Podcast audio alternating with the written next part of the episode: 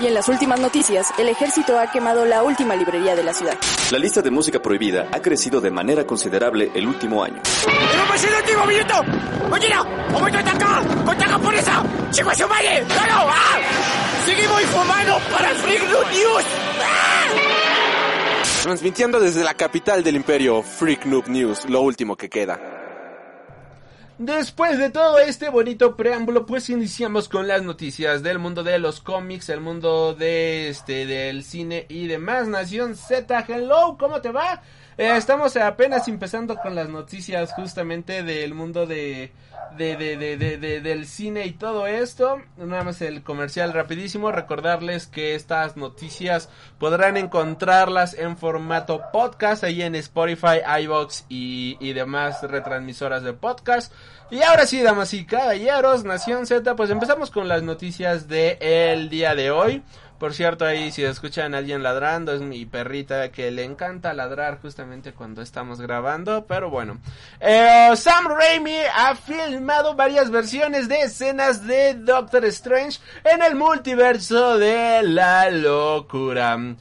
Eh, ayer se celebró la premiere justamente de Shang-Chi, la leyenda de los 10 anillos, y durante el evento el actor Benedict Wong habló sobre algunas peculiaridades del rodaje de Doctor Strange in the Multiverse of Madness, y de estas declaraciones algo que llamó muchísimo la atención fue el hecho de que se están filmando varias versiones de algunas escenas. El actor achaca muchas de esas versiones alternativas a la pandemia que podría hacer que los planes narrativos cambien de último momento. También puede tratarse de un evento, un intento por evitar spoilers. Algunas producciones como Scream 5, recordé, o también, por ejemplo, este esta producción de, de, Walking Dead y demás que han hecho diferentes escenas, diferentes finales y demás, justamente para evitar que se produzcan filtraciones, para evitar spoilers y sobre todo pues que también varios de los involucrados en todo esto, varios actores y demás,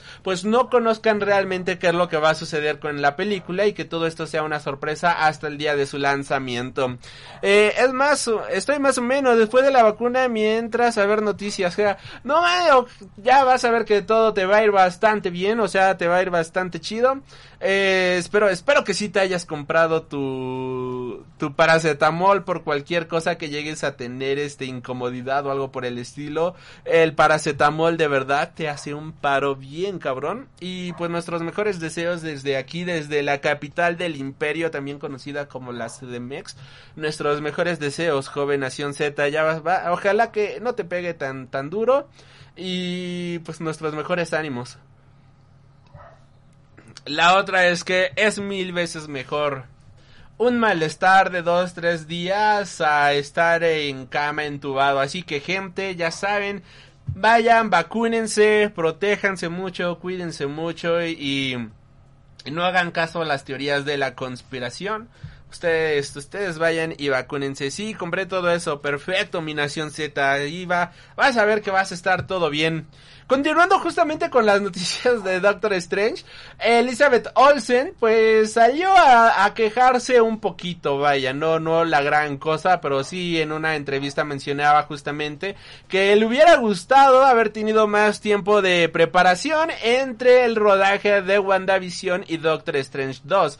En una entrevista menciona, terminé WandaVision un miércoles y volé a Londres el viernes, ese mismo viernes, para empezar con las filmaciones de Doctor Strange 2. Aunque me habría venido bien poder salir del personaje, cambiar el chip, porque son dos usos completamente diferentes del personaje, y la gente hubiera tenido más tiempo para entender WandaVision si no hubiésemos terminado ya mismo el rodaje. Así que no hubo mucho de este, así que no hubo mucho de, pero es que esto ya lo explicamos en WandaVision. Es más grande que yo, hay muchos hilos que continúan después de mí de los que no tengo ni idea, así que siempre me pregunto, ¿qué puedo sacar de este viaje con el con este personaje que todavía no hemos que todavía no hemos probado?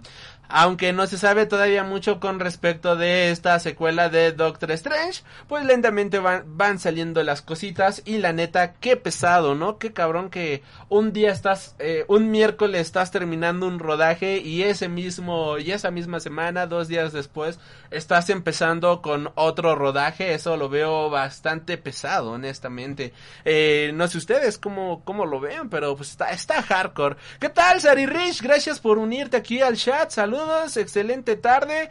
Eh, no, igual, excelente tarde para ti en esta calurosa tarde de miércoles y... Y estamos empezando con las noticias, así que llegas en un muy buen momento, Sari Rich. Continuando con esto, pues J.K. Simmons ah, posiblemente, posiblemente aparezca justamente en Venom Let, Let There Be Carnage. Y todo esto, pues porque hay una cadena de cines que se llama View Cinema, que es una cadena de cines en Londres eh, que también tienen presencia en Europa y Asia. O ya han, bueno, tienen ahí la película anunciada, obviamente, entre sus próximos estrenos, que es lo que se va a venir y demás. Y justamente hablando de la película de Venom Let There Be Carnage, pues han anunciado como parte de su reparto a nada más y a nada menos que a J.K. Simmons, lo cual llama muchísimo la atención porque J.K. Simmons no estaba programado para esta película. Así que, o una de dos, o se la sacaron justamente de la manga o realmente este actor va a aparecer en esta película.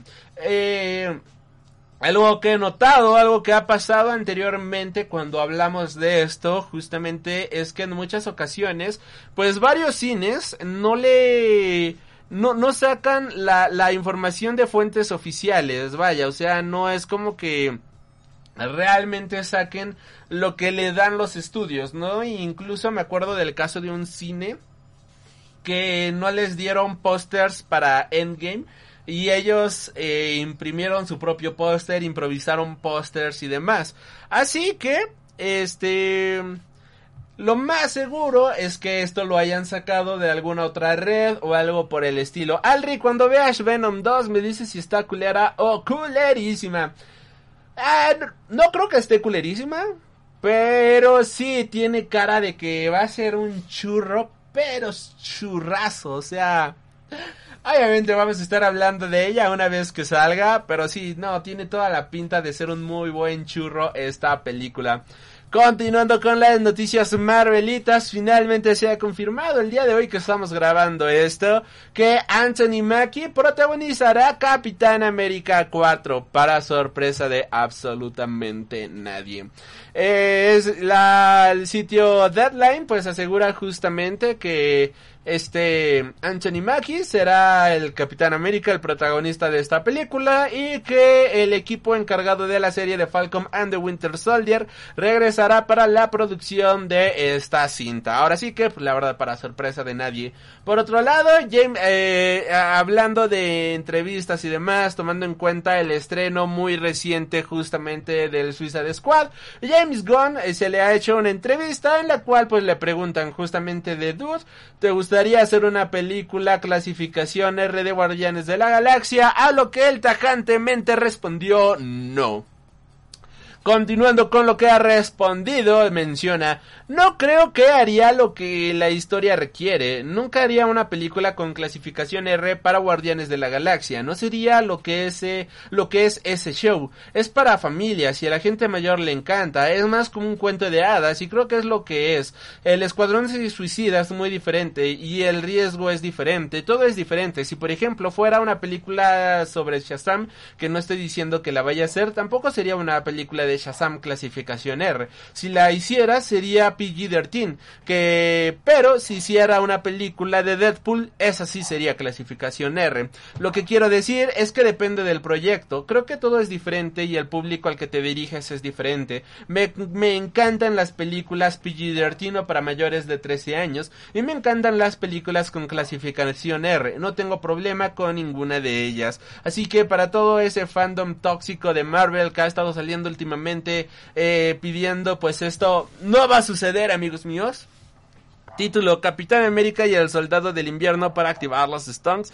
Ya cae mejor el número Cap, el nuevo Cap, pero falta el soldado para la sabrosura. Eh, sí. Eh, um, sí, sí, sí, justamente. Ahí lo más seguro es que ese sea el título, ¿sabes? O sea, o All New Captain America and the Winter Soldier, ¿no? O algo por el estilo, porque de plano sí es para... o sea, se, va al cielo todo eso.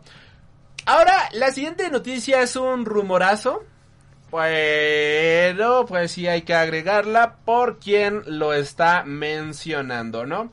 No es nada oficial, por eso advertencia de, de, de, advertencia, ¿cómo se dice? Advertencia de rumor. Y es que Shim Shooter justamente escritor de varios cómics de Marvel y pues uno de las personas detrás de Secret Wars ha mencionado de que Marvel Studios ya se encuentra desarrollando una adaptación de las Secret Wars. Secret Wars presenta The Beyonders, una un ser que secuestra a varios personajes de Marvel, tanto héroes como villanos, y los teletransporta al mundo batalla donde les hace combatir entre sí. Esto pues es uno de los eventos que más gustan a los fans porque ha abierto la posibilidad del multiverso de una manera brutal. A esto, bueno, pues justamente ya se ha barajeado la idea de hacer esta historia anteriormente. Incluso los hermanos Rousseau, directores justamente de Avengers, Infinity War, Capitán América y demás, mencionaron que si regresan a Marvel sería justamente perdón, sería justamente para adaptar eh, Secret Wars. Y con todo esto, pues, pues, pues, pues, pues, que salga justamente Jim Shooter diciendo que Marvel ya está sentando las bases para realizar esta adaptación, pues es algo que llama muchísimo, muchísimo la atención. Eh, poco después, David Bogart, presidente de adquisiciones y operaciones de Marvel Entertainment, llamó a Shooter para eh, ¿cómo se llama? Pues para hablar de, de, diferentes cositas, todo eso. Así que el rumor está fuerte. Por el momento es un rumor y dejémoslo hasta ahí, un bonito rumor.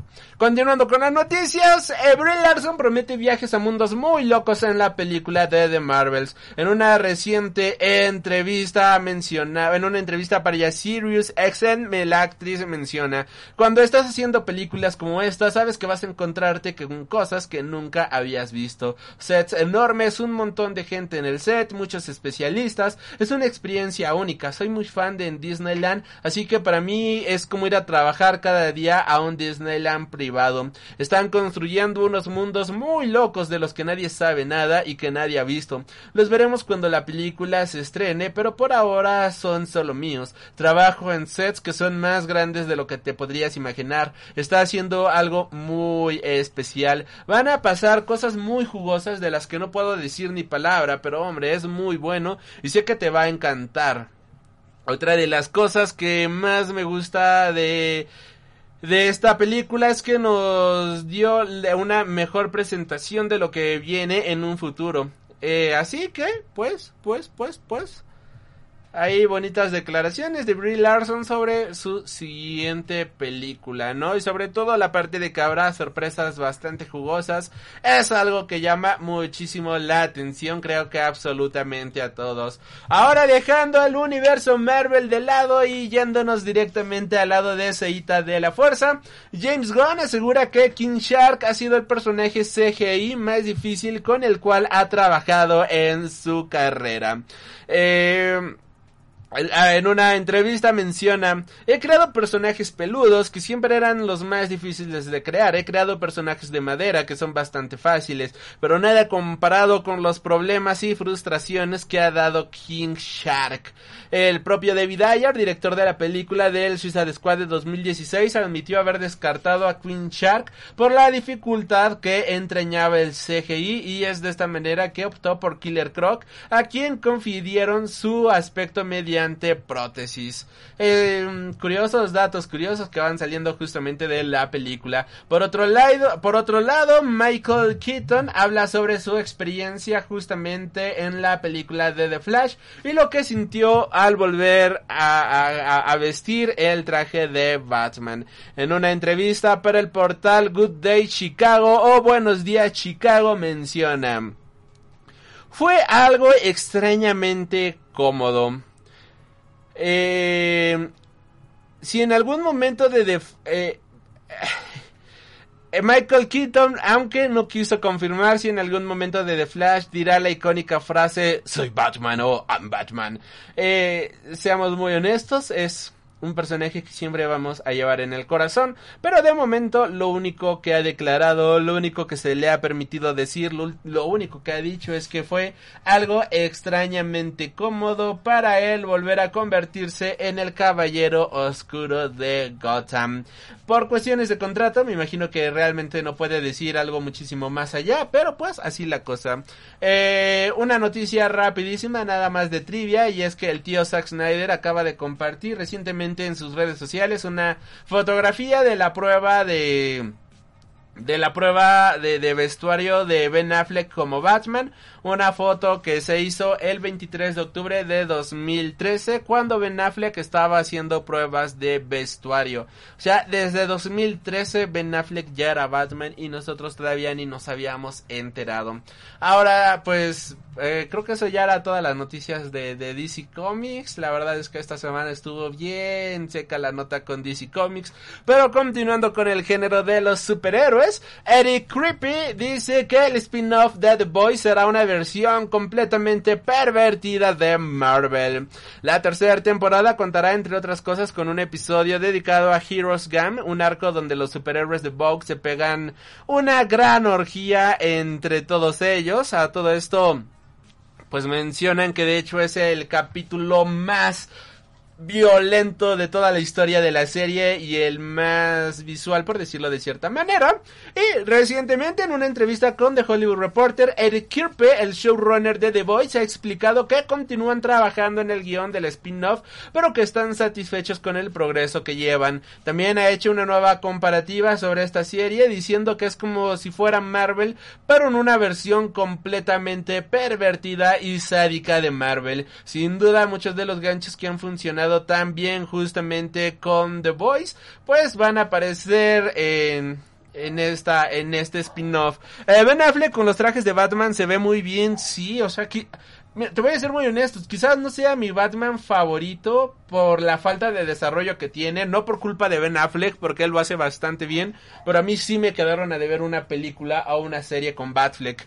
Eh, pero no manches, el hombre luce espectacular en esas mallas. Eh, orgía, ah, bueno, pequeño spoiler, damas y caballeros. El quinto volumen de The Boys lleva por título Heroes Gams. Y, y, y es una maldita orgía entre superhéroes. Ahí, ahí, ahí tengo el cómic que no sé si pueda hacer una este una review justamente de esas historias pero igual y, y hacemos reviews no semanalmente de The Voice no lo sé ahí déjenlo en los comentarios qué les parece. Pero sí joven nación Z eh, Heroes Gam o el héroe orgasmo héroe orgasmo eh, trata sobre los eventos de los superhéroes, ¿no? En resumidas cuentas, pues es como el evento de verano donde se reúnen pues todos los superhéroes, ¿no? Por ejemplo, pues tenemos a la versión de los Teen Titans, a los X-Men, a, a, a los Vengadores, por decirlo de la de cierta manera, reunidos para cumplir una misma misión. Y en esta misión, bueno, o sea, cuando se reúnen todos los superhéroes, pues resulta que no se reúnen para realmente salvar el mundo, ¿no? Sino que los superhéroes se reúnen pues para tener una fiesta de muchísimo sexo, muchísimo desenfreno y muchísimo y muchísimo alcohol. Es un, es un cómic bastante gráfico, para ser muy honestos. O sea, si, si no les gusta la sangre, si no les gusta el pornogor, por decirlo de cierta manera, y nunca mejor dicho, por cierto, jamás googleen pornogor, no lo hagan. Quiéranse mucho, no lo hagan, compa. De eso va Heroes Gam. Héroe Orgasmo. Ha- hazle review para los spoilers. Estaría, estaría chido hacerle spoiler, pero la verdad es que son historias bien densas. Mira, nada más para mostrar algunas páginas. No es que los tenga justamente a la mano, pero pues aquí tengo luego, luego los cómics. Eh, no sé cómo diablos sea posible mostrar esto eh, en una reseña, ¿no? O sea, cuerpos completamente ensangrentados, eh, teniendo relaciones entre ellos y demás. Es como, vea, eh, aquí, aquí esto. Y, ni siquiera estoy mostrando lo- los rudos, ¿no? Y por cierto, para todos los que están en, est- en audio, pues para esto los invitamos, ¿no? A que se suscriban a, a Twitch, ¿no? Para que vean toda, para que vean todo esto, damas y caballeros. Eh, déjame encontrar el panel, porque hay uno bien cagado donde están los... Ándale, este, donde están los de los Teen Titans. Lo voy a enseñar de lejos, pero los cuerpos que se ven, para evitar cualquier problema de copyright, los cuerpos que se ven ahí es una especie de Teen Titans teniendo relaciones entre ellos y es la cosa más grotesca que te puedas llegar a imaginar, ¿no? Es como, ¡ah! ¡Qué desagradable! O, o sea, y esto no lo presentan en la serie, o sea, realmente este nivel de... Este nivel de gore no llega a la serie de... De, de, de Amazon, que de hecho mucha gente dice, ay, es que la serie es muy violenta, y que la serie es esto, y que la serie es aquello, y no sé qué. La serie es un paseo por el parque a comparación del cómic y es todo lo que tengo que decir. De hecho, jamás lo he acabado de leer, no he tenido la oportunidad de completar esa historia, porque debo de admitir que sí me llega un punto en el que digo, ok, too much, esto es too much. Eh, um, disfruto más de la serie porque te muestra más historia, pero pues eh, eh, el cómic sí es bien agresivo, ¿no? El cómic sí es bien pornográfico y bien sangriento. Y, dejando de lado, pues esta nota completamente eh, del, del lado, vaya, pues es noticias de cine en general. Y es que Cruella va a tener una segunda parte en la cual estará involucrada de nueva manera esta Emma Stone. Esto ha sido confirmado a través del portal de Deadline en una publicación en la cual asegura que Emma Stone ha firmado para protagonizar la secuela de Cruella. La película de la villana de los 101 Dálmatas que ha gustado tanto a la crítica y al público cuando se estrenó. De igual manera, Disney consideró estrenar Cruella en exclusiva en Disney Plus, pero tanto Emma Stone como el director Craig Giuseppe se opusieron a dicho este trato, ¿no? A dicha Ah, pues sí, a dicho trato. Por dicho esto, bueno, pues es por lo cual, pues Cruella finalmente logró debutar en cines y en la plataforma de streaming, convirtiéndose en un gran éxito dadas las circunstancias en las cuales se vive, caso contrario de lo que vivió Luca, película que iba a estrenarse en cines, pero que eh, al final del día únicamente tuvo su estreno en Disney Plus.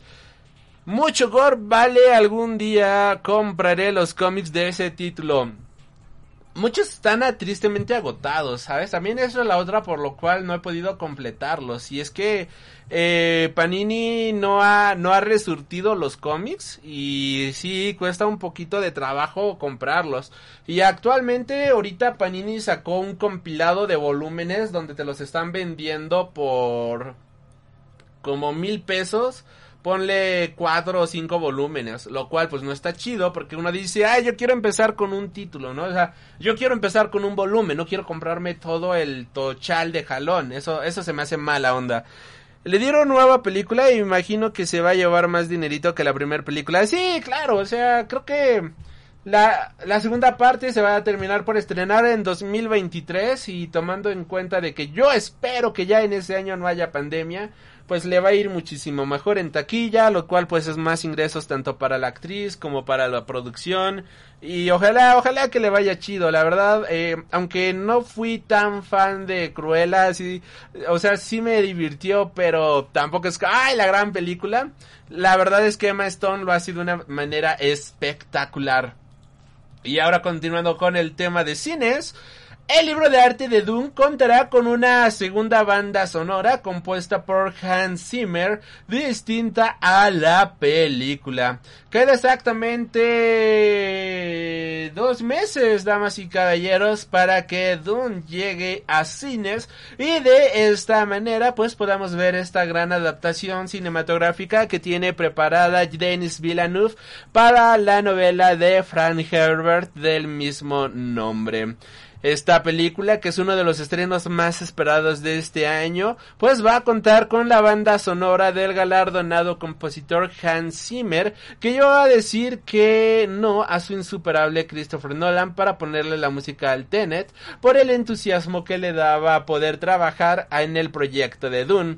Y en esta ocasión, en esta semanita, se ha revelado justamente que Zimmer ha realizado dos bandas sonoras. Una para la película y otra que va a salir para un libro de arte escrito por la productora Ethan Lapont que lleva por título El arte y el arma de Dune que va a tener su propia banda sonora. El libro de arte de Dune va a salir el próximo 22 de octubre a la venta. Esto pues llama la atención, justamente ese mismo día va a salir también el va, va, va, se estrena la película, así que vamos a tener película, vamos a tener libro de arte y vamos a tener doble dosis de Hans Zimmer.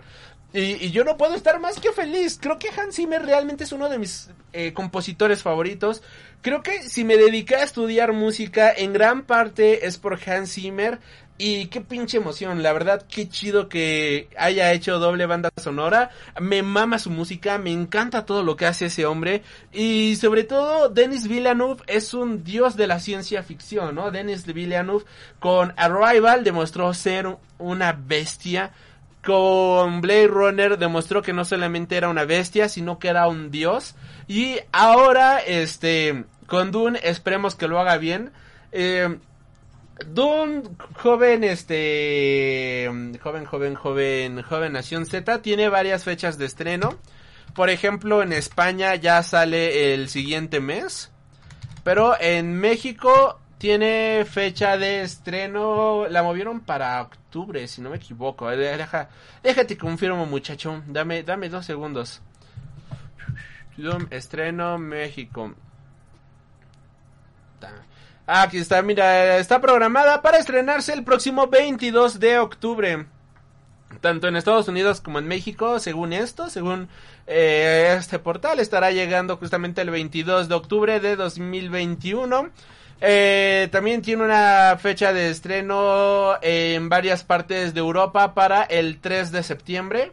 Así que pues es lo que te digo, ¿no? Tiene, tiene, tiene, tiene, tiene varias fechas de estreno, dependiendo de dónde se encuentren, pues es ah, lo más recomendable sería justamente mm, consultar, ¿no? E, en, su cartelera local, pero al menos si son de México estará llegando hasta el 22 de octubre, si son de, de, Europa estará llegando en septiembre, como bien decía, de hecho en, en, Euro, en España estará llegando justamente a mediados de septiembre también, así que estará, estará llegando en diferentes fechas. Para, si no son de México, si no son de Estados Unidos, les recomiendo pues más que nada estar al pendiente de su cartelera local para poder conocer, ay, para poder conocer exactamente la fecha de estreno.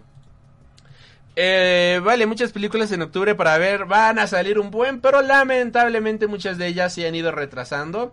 Y justamente hablando de, bueno, antes de empezar a los retrasos, pues tenemos que el personaje de Zendaya será la protagonista de Doom 2 en caso de confirmar una secuela. El director Denis Villeneuve ha mencionado que el personaje que interpreta a Zendaya en Doom será la protagonista de la segunda película en caso de que acepten la secuela. Eh, de hecho, pues está Zendaya, bueno, o sea, eh, esta chica, eh, esta Shani, pues tiene un personaje muy principal en los libros, por lo cual pues tiene mucho, mucha coherencia, ¿no? De que ella sea la protagonista de una segunda parte. Yo me compré una versión de Dune que te vienen los primeros tres libros justamente de, de Dune, que es Dune, el Mesías de Dune y los hijos de Dune, algo así. Eh, es un tochal de mil y tantas páginas y es una de esas madres aguanta que te protegen de una bala, está bastante gordito. Y por lo que he leído justamente, por todo lo que llevo leído de, de estos libros, eh, sí es un personaje muy protagónico. Así que no es nada raro justamente que en caso de que haya una segunda parte, pues ahora el protagonismo se lo lleve Zendaya en lugar de lo buen Timothy. Algo que este Denis Villeneuve mencionaba para la revista italiana Il Bernedi, The Republic, Il Benardi di Repubblica mencionaba, tengo muchas ganas de rodar la segunda parte de Doom para que Timothy Chalamet y Zendaya vuelvan a estar juntos, sabiendo que el próximo capítulo Zendaya será la protagonista de la historia. En la novela, Shani es una Fremen, una nativa del planeta Arrakis y cobra más protagonismo en la segunda parte de la novela al introducir a los protagonistas a las costumbres de los Fremen. Considerando su importancia en esta parte del libro, este cambio de perspectiva en la narrativa tendría sentido, lo que le estaba diciendo, vaya, lo que les estaba diciendo, tendría este sentido y también permitiría dar más protagonismo a uno de los personajes femeninos de la historia. No es el único cambio que este frente que en este frente que Villeneuve ha hecho con su adaptación, ya que en concreto para interpretar al paleontólogo Lee Knights, el director optó por la actriz Sharon Duncan Brister. Así que, pues esperemos que sea una buena adaptación los libros están muy cool, la verdad, toda eh, leer este tipo de ciencia ficción, si es una ciencia ficción que te vuela la cabeza, a mí en lo personal me gusta muchísimo. Les digo, yo me compré este Toshal en Ay, ¿en dónde lo compramos? Creo que fue en Palacio de Hierro, que son unas tiendas que hay aquí en la Ciudad de México. Bueno, creo que hay en México en general. Y ahí lo tenían como por 500, 600 pesos y te incluye los tres libros. Así que la verdad está bastante bien. Creo que es un muy buen precio. Sería... Ahorita vi que acaban de sacar una nueva reedición del libro con la portada de la película. Así que lo más seguro, tengo la, impresión de que como acaban de sacar esta nueva edición, igual y la edición pasada, la que yo alcancé a comprar, la lleguen a descontinuar. Pero si la encuentran, les digo, estaba como en 500, 550 pesos. Te incluía los tres libros de Dune. Te incluía Doom, el Mesías de Dune y los hijos de Dune, algo por el estilo. Ahorita no lo tengo aquí a la mano, pero ahí este les estaré con... Sí, sí, sí, sí, sí cuando vaya para allá, pues les menciono todos los libros que te incluye. Y está bastante guapo. Si es esa ciencia ficción bien sexy que, que indiscutiblemente te deja pegado así en el libro y que te obliga a desvelarte porque no puedes creer todo lo que estás leyendo, ¿no? Está muy chido todo ese pedo. Pero bueno, continuando con las noticias. Um, ¿Dónde nos quedamos aquí? Johnny Depp habla sobre cómo su batalla legal con Amber, Amber, Amber Head está afectando a su carrera. Ojalá le vaya bien en taquilla a Doom para tener rápido la segunda película. Ojalá porque, joven, este Nación Z, si has leído, bueno, eh, estos son libros que están bien cargados de producción. O sea, sí tiene una producción bien cerda, sí tiene una producción bien atascada que sí necesitan meterle muchísimo dinero. O sea, sí son cosas que no puedes hacer justamente con dos dólares, ¿no? Aquí sí hay que meterle cañón ya sea los efectos visuales si quieres usar pura croma o si quieres este tener pues a los escenarios tal cual construir las maquetas y todo eso sí es algo muy caro eh, se me hace quiero ver esta película de Doom porque considero que es un logro bastante bueno el hecho de tener estas producciones, ¿sabes? O sea, sí, para, para desde mi punto de vista, yo lo veo como un logro, yo lo veo como una, este, como algo, un hecho cinematográfico que uno no se puede perder. O sea, es algo que alguien debe de disfrutar en el cine, es algo que alguien debe justamente de disfrutar este en pantalla grande porque justamente eh, eh, eh, todo lo que viene en los libros, si logran adaptar el 10% de la manera visual, de lo visual que son los libros, créeme que ya con eso tenemos una joya cinematográfica. Y es algo muy caro, así que gente, banda, todos los que están escuchando esto, apoyen Dune, de verdad creo que va a ser un acontecimiento cinematográfico bastante único, creo que va a ser algo bastante espectacular, creo que va a ser algo bastante increíble, que que no nos queda más que apoyarlo para que de esta manera a, todos los que somos fans de la ciencia ficción, para todos los que somos frikis de este género, podamos seguir disfrutando justamente de de, de, de, todo esto. Y ahora sí, cerrando las noticias de Doom, Dana, damas y caballeros, pues bueno, en esta misma entrevista que se le hacía justamente a Denis Villeneuve, pues el abogado con ver esta película en los cines. En palabras del propio director Denis Villeneuve, ha mencionado que Dunas, o esta película de Dune, es una película que se tiene que ver en cines. Ver esta película en televisión sería como conducir una lancha en una bañera. Eh, a pesar de que Villeneuve es consciente de que el verdadero enemigo en esta ocasión es la pandemia del coronavirus y de que la industria cinematográfica está sometida actualmente a una enorme presión, el cineasta ha abogado porque Dune sea vista en una sala y en una sala con una pantalla realmente grande, de preferencia IMAX. En esta entrevista mencionaba, ver Dune en televisión sería como conducir una lancha rápida en una bañera, sería algo ridículo para mí. Es una película que se ha realizado como un tributo a la experiencia de disfrutarla en gran pantalla.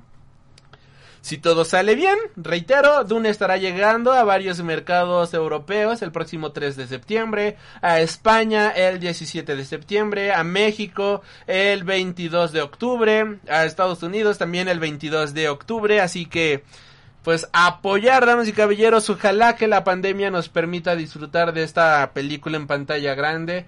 Porque también voy a ser muy honesto, si seguimos en semáforo rojo, pues ni de pedo voy a ir a verla, ¿no? O sea, como que prefiero vivir a, a ver dos horas de película, honestamente. Continuando con las noticias, Johnny Depp habla sobre cómo su batalla legal con Amber Heard está afectando a su carrera. La batalla legal entre Johnny Depp y Amber Heard es uno de los temas recurrentes en el entorno del mundo del cine en los últimos años. El divorcio de la pareja en 2016, eh, efectivo en 2017, fue la chispa para una serie de acusaciones por malos tratos que afectaron seriamente la carrera de Johnny Depp. El pasado fin de semana, Johnny Depp estrenaba en Reino Unido su última película de nombre El fotógrafo de Minamata, eh, un drama histórico que no ha llegado todavía a Estados Unidos, algo que en palabras de Johnny Depp se debe en gran medida a su presencia en la película. Hablando con el Sunday Times, Johnny Depp se ha abierto a hablar sobre cómo toda esta situación eh, está afectando a su carrera y a que Hollywood le haya dado la espalda, haciéndole perder papel como Gillard como Grindelwald en Animales Fantásticos o Jack Sparrow en Piratas de Caribe. En esta entrevista menciona, estas cosas afectan a la gente, incluyendo a la gente que ha trabajado justamente en El fotógrafo de Minamata. ¿Y por qué? Por el boicot de Hollywood contra mí, un actor de una situación desagradable en los últimos años. El fotógrafo de Minamata, algo así, traslada, se traslada a Japón de los años 70, donde la codicia de una corporación con la complicidad del gobierno y la policía permitió la intoxicación por mercurio de parte de la población. Johnny Depp interpreta a W. Eugene Smith, el famoso fotógrafo de la revista Life. por dos, prefiero vivir a ver la película. Sí, la verdad. Y de verdad, ojalá que... Esperemos que haya semáforo...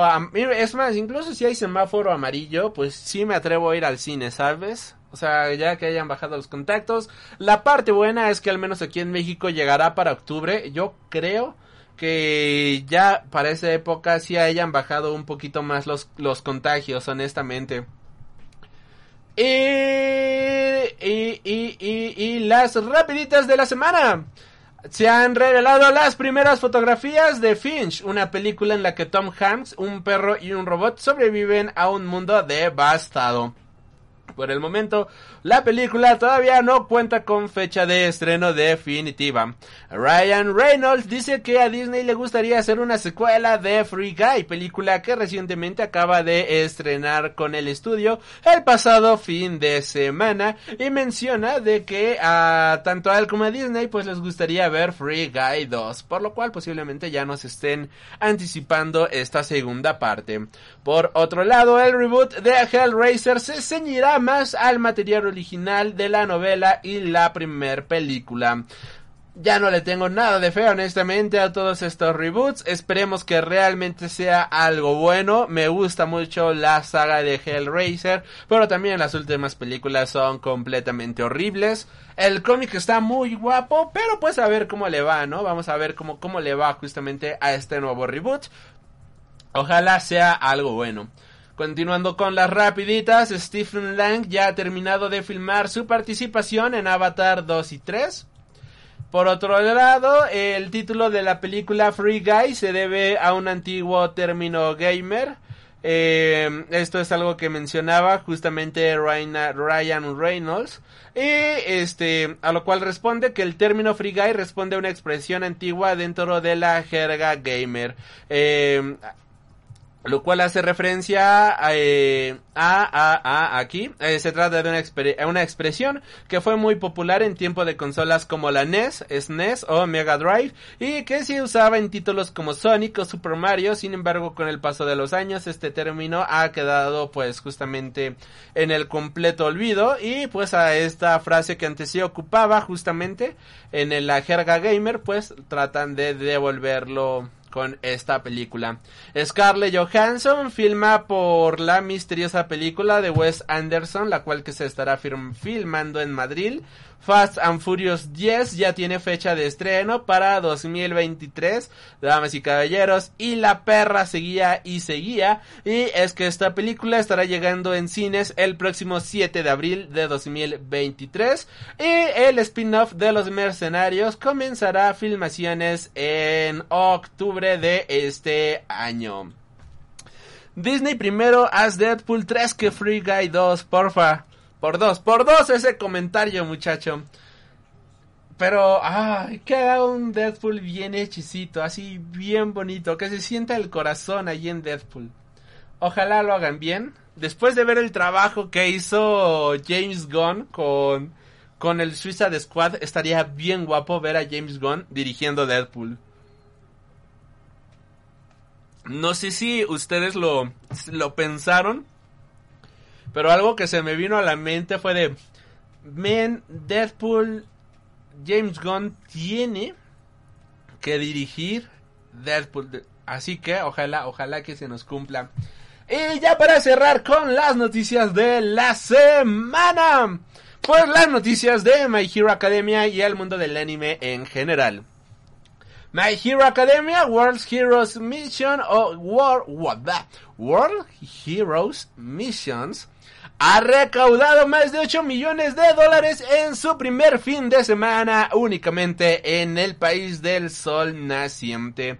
Como recoge la ANN, el éxito de la película de My Hero Academia es tal que solamente en sus primeros cuatro días de estrenos ha recaudado pues justamente la cantidad de 940 millones de yenes, lo cual equivale a 8 millones de dólares un triunfo pues bastante grande tomando en cuenta que su tomando en cuenta que su antecesora la película de Heroes Rising tuvo un estreno de 3,8 millones de dólares. Aquí tuvieron un estreno de más del doble.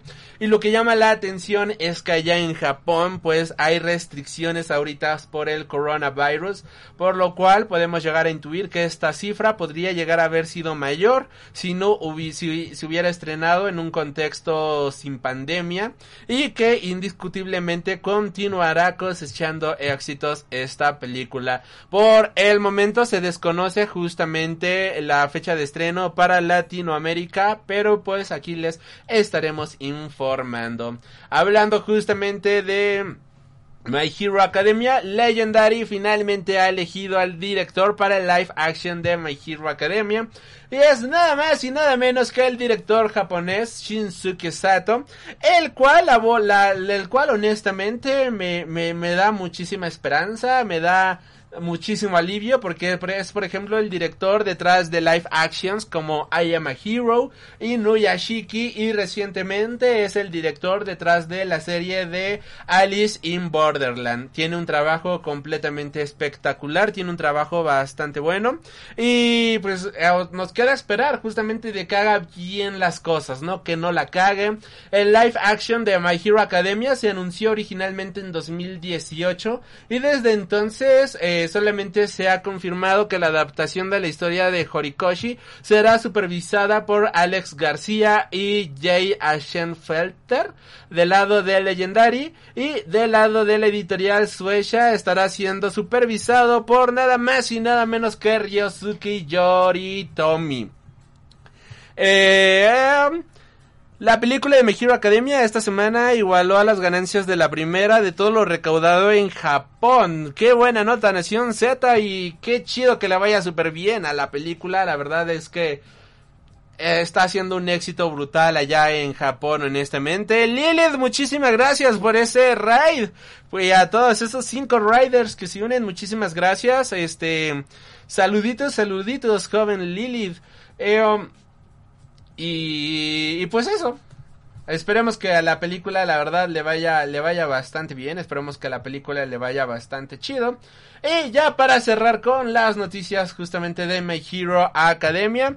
A ver, yo cuando vi al director de My Hero Academia está yo cuando vi que el director de My Hero Academia estaba en Death Note Live Action dije no mames, pero después vi que era otro Death Note. La fíjate que el Death Note, la película japonesa, es hasta la compré la que se llama Another Book o algo por ahí, una que transcurre creo que 10 años después de los acontecimientos de L.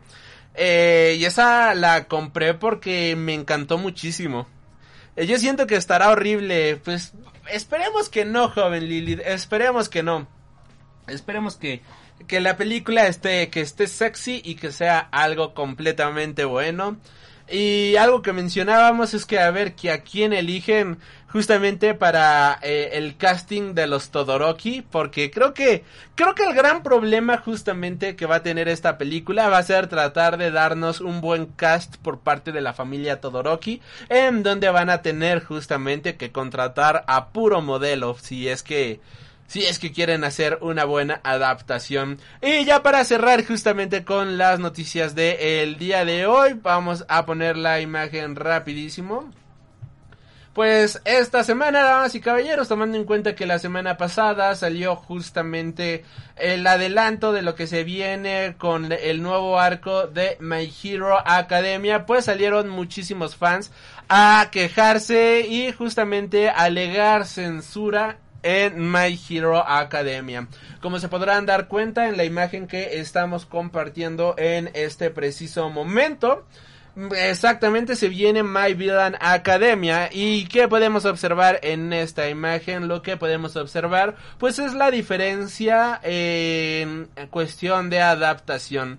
En la parte de abajo tenemos la parte del manga, eh, tenemos la parte justamente que hizo el buen Horikoshi, en donde tenemos a este Shigaraki, pues siendo completamente torturado de cierta manera, ¿no? Cómo están todos los tubos que lo atraviesan y toda la sangre y demás, mientras que en la parte de arriba, lo cual eh, viene justamente a lo cual pues es lo que se está adaptando, pues solamente vemos algunos hilos, pero en cuestión de sangre, en cuestión de tubos, pues como que no tenemos absolutamente todo ese gore, no tenemos pues todo lo que se vio originalmente en el anime. Ahorita no puedo, no, no me deja poner la imagen, no sé por qué, pero eh, uno de los animadores, justamente, a ver si la puedo sacar por aquí, la imagen. Guardar imagen. Ah, es el formato. Pero bueno, uno de los animadores justamente de que lleva por nombre que se llama Ian Shang, pues mencionó justamente de que de hecho la imagen cuando fue creada, cuando hicieron la animación, pues sí tenía chorros y chorros de sangre, que sí se había hecho una adaptación, pues que era pues bastante similar a lo que estamos viendo en el en el en el manga, Pero, pero, pero el estudio de última cuenta decidió quitar toda la sangre, tomando en cuenta de que esto era una adaptación infantil, por decirlo de cierta manera. Quizás no infantil, pero para todas las edades. No es algo que se transmitiera justamente en horario para adultos, no es algo que fuera enfocado para mayores de edad, sino que por restricciones del propio estudio menciona justamente este Ian Shang que este hay un límite en la cuestión de chorros de sangre y cuestión de violencia que se puede mostrar en el anime de My Hero Academia. A la hora de estar animando justamente esta escena, la escena sí contenía pues grandes chorros de sangre, ¿no?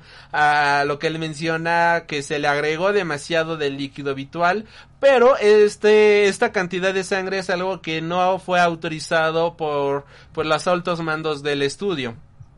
Lo cual no lo veo mal, si soy muy honesto. Pero tampoco lo veo tan bien. Creo que a la hora de relajar el asunto con este arco de My Hero Academia sí le estás quitando parte de la esencia de lo que es justamente este este arco, ¿no? Sí le estás quitando parte de la esencia de todo lo que es My Villain Academy porque es un arco que te deja en shock en muchas partes, ¿no? es un arco que tú lo lees, es un arco que tú lo ves y es de, güey, no mames, ¿no? O sea, cómo está ocurriendo todo esto, ¿no? Cómo está pasando aquello. Eh, pequeño spoiler para todos los que no han visto o van al corriente con My Hero Academia. Por ejemplo, cuando este Deku mata a sangre fría al otro villano, al de los dientes de, de, de, de los dientes metálicos, ahí todos feos. Eh, me estás diciendo entonces que esas escenas posiblemente no las veamos adaptadas porque es un anime que va para toda la familia, es un anime que va en horario familiar y por eso es que se está haciendo este tipo de censura. Eh, leyendo comentarios rápidos nos dicen, los fans eh, siempre se quejan de algo. Igual vi otro programa en la misma televisión y censuraron escenas. Pues la censura viene más del canal de la televisión que del estudio. No, en este caso sí viene directamente del estudio. O sea, aquí, bueno, lo que menciona este animador es que sí es eh, algo que, que, el estudio les dijo, ok, sí está muy bonito, pero esto no pasa así como me lo estás poniendo. Así que ahí sí es cuestión del estudio más que de la televisora. Creo que de la censura a la que te refieres es posiblemente la de Tokyo Revengers, en la cual el, la, ahí sí eh, la censura viene más de la, de la distribución internacional, ¿no? Que censuran todo lo, la, la manji y, pues eso también está de la fregada, honestamente. Eh, Lilith nos manda carita triste. Yo pienso que la censura, ok, pierde mucha esencia. Sí, eh, es bueno para los niños, pero para los mayores nos da en la madre. sí, la verdad Sí, sí, sí le da un poquito en la madre a, justamente a todo el arco de My Villain Academy. Creo que es uno de los, reitero, es un arco que está bien brutal y es una patada en las bolitas que, que hagan eso. Eh, otro rumor que vi es que la nueva película de My Hero Academia llegará a Estados Unidos el 29 de octubre y eso significa que también viene a México en la misma fecha. Oh, que Dios te escuche, Nación Z, por favor, que Dios te escuche. Hay que que Jesután y Almighty en su santísima gloria te escuchen y que podamos disfrutar de no, mis peinados todos horribles y que podamos disfrutar de esta película antes de que termine el año. Yo yo siento tengo la idea de que esta película la van a dejar para diciembre, ¿sabes? Siento que la van a tratar de dejar como una película navideña, por decirlo de cierta manera. Creo que... no sé por qué, pero tengo esa idea. Y pues bueno, hasta... Ah, no, y queda una noticia rapidísima. El icónico anime de baloncesto Slam Dunk regresará en 2022. Listo. Eso, esas fueron todas las noticias del el día de hoy. Espero que les haya gustado. Recuerden que pueden descargar las noticias en formato podcast eh, a través de Spotify, a través de iBox, a través de Apple Podcast, a través, mira, hagamos esto para que se den cuenta de cómo escuchar el programa. Agarran este agarran su su tablet, si tienen tablet, su teléfono y le dicen Siri, reproduce Freak Noob News Podcast.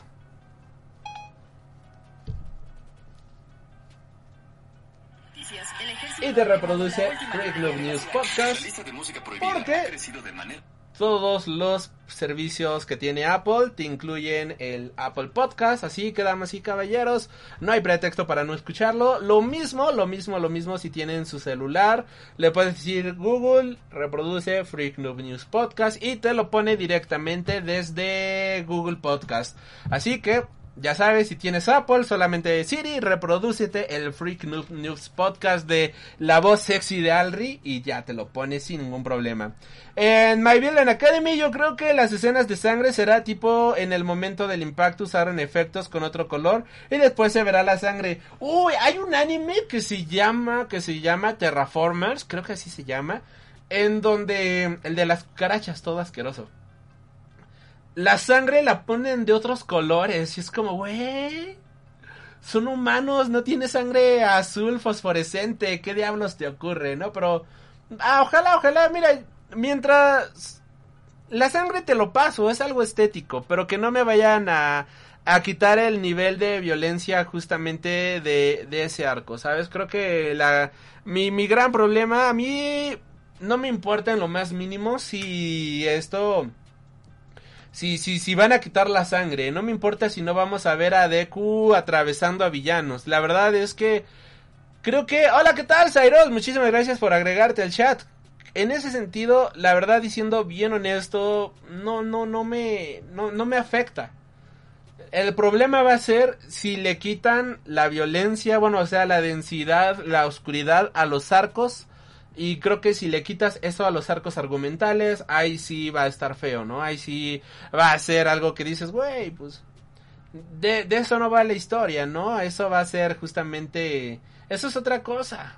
Así que ojalá que lo adapten bien, ojalá que sea una historia bien adaptada, ojalá que lo hagan chido y que, en el, y que no les dé frío justamente a la hora de adaptar todo eso. Así que, pues hasta aquí las noticias el día de hoy. Ya saben, si estás escuchando esto en audio, ahí en la cajita de los comentarios les dejo los enlaces de Twitch para que puedas seguirnos en todas nuestras transmisiones semana con semana. Usa cubrebocas, cuídate mucho y nosotros continuamos aquí eh, a través de Twitch. Has tenido el honor de escuchar Freak Noob News, tu programa de cultura geek.